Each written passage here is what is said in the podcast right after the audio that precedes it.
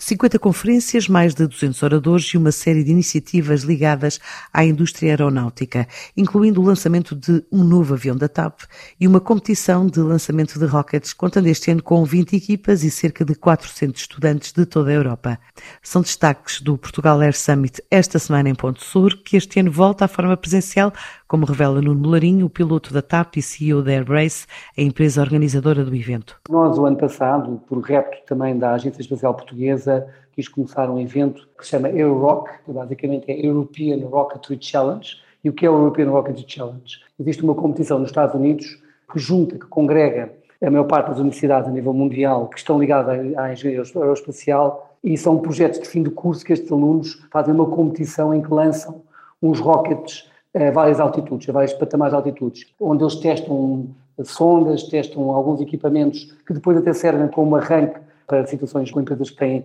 já uma envolvência diferente em termos de lançamentos para a atmosfera e, nomeadamente, empresas como a SpaceX ou a Blue Horizon, que estão por trás também de algum, de algum apoio a algumas universidades. E, no fundo, houve aqui a hipótese, o ano passado, fazermos um showcase, juntamente com a Agência Espacial Portuguesa, no sentido de perceber se tínhamos ou não condições para Portugal albergar uma competição desta internacional. Vou lhe dizer que tivemos também alguma sorte, porque porque o Covid veio nos ajudar neste aspecto. A prova foi cancelada nos Estados Unidos em 2020 e em 2021 deste ano e conseguimos de alguma maneira capitalizar isso para, para o interesse europeu e as universidades começaram a querer inscrever-se na prova em Portugal. O que é certo é que o ano passado correu tão bem que este ano vamos ter 20 equipas de 12 nacionalidades, são cerca de 400 jovens, vão estar connosco durante entre o dia 11 de outubro e o dia 17 de outubro e vamos fazer lançamentos. Como é que isto está dividido? Nós vamos ter a zona do paddock, toda aquela assemblagem dos rockets é feito na tenda, no espaço do Air Summit, ou seja, no Aeródromo Municipal de Ponte Sor,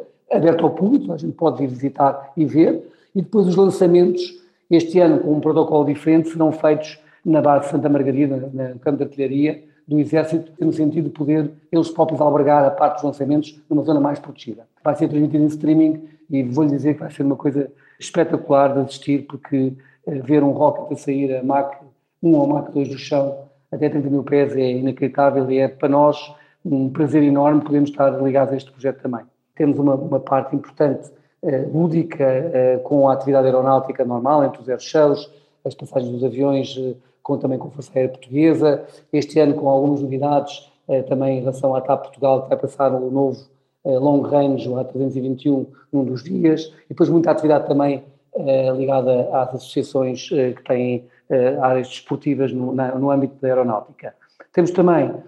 dois estúdios de televisão, ou seja, estamos a transmitir para o mundo inteiro em streaming um programa muito ambicioso, com mais de 250 oradores durante três dias. Mas pronto, temos feito o possível para, dentro disto tudo, conseguirmos trazer um evento que se espera de retorno. Aliás, a tagline do evento este ano é Flying for a New Start, e por isso é isso que queremos, é um novo retomar desta atividade, deste setor que tanto foi penalizado com estes dois anos de pandemia. A quinta edição da Portugal Air Summit voltou à forma presencial este ano e termina no próximo domingo em Ponte Sor, no Alentejo.